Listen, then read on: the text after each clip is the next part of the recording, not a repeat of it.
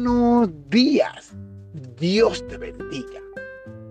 Ese amor del Padre, que es Dios. Esa comunión con el Hijo, que es Dios también. Y esa sabiduría, conocimiento, encodriñar por el Espíritu Santo, que es Dios también, sean contigo en este día, sea dándote la palabra, sea la palabra enderezando lo torcido.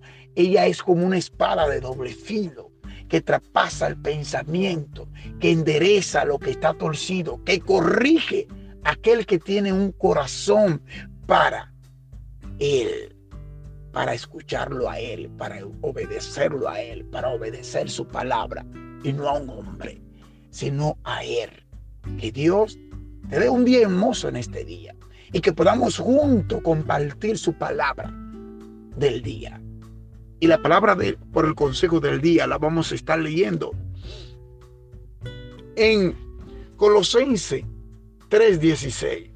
El apóstol Pablo, quien escribe esta carta, le habla a los hermanos de Colosa y le dice de la siguiente forma, que la palabra de Cristo habite en abundancia en ustedes con toda sabiduría, enseñándose y amonestándose unos a otros con salmos, himnos y canciones espirituales, cantando a Dios con acción de gracia en sus corazones.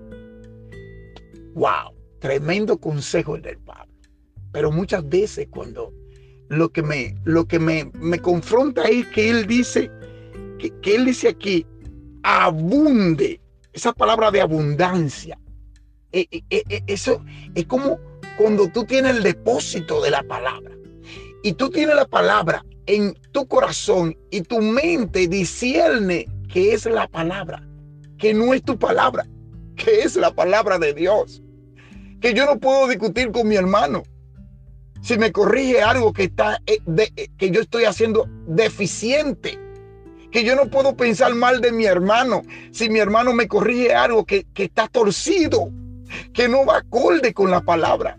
Aquí no se trata de tu palabra ni la palabra del hermano, aquí se trata de la palabra de Dios. Dice que, que, que esa comunión esté entre nosotros, pero ¿cómo lo dice? Con la misma palabra, con salmos, con himno y con canciones espirituales. Wow, el apóstol Pablo le está dando una tremenda enseñanza a esta iglesia.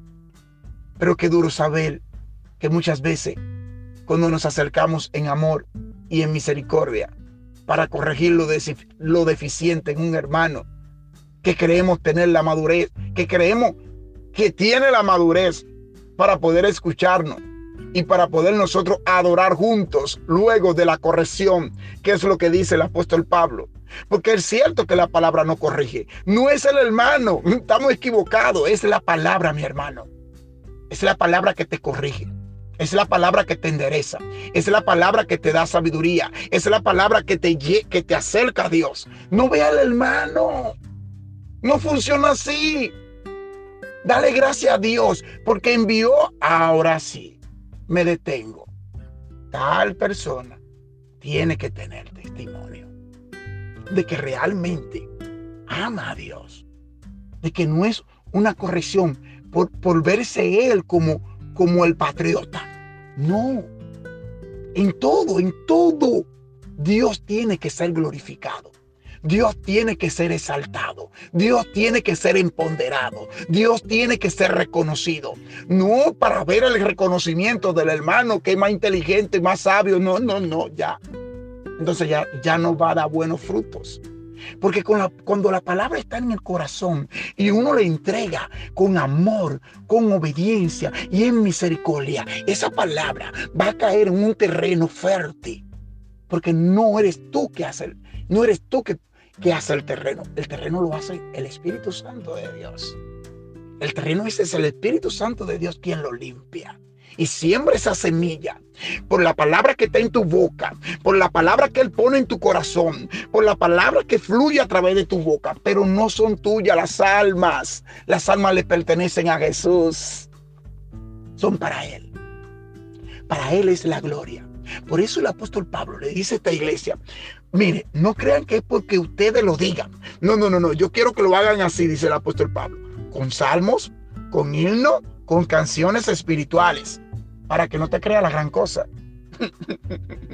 no es porque tú hables bonito, no es porque tú sepas mucha Biblia y sepas hemenéutica y filitéutica y toda la ética. No, no se trata de eso. El Espíritu Santo va a poner la palabra en tu boca.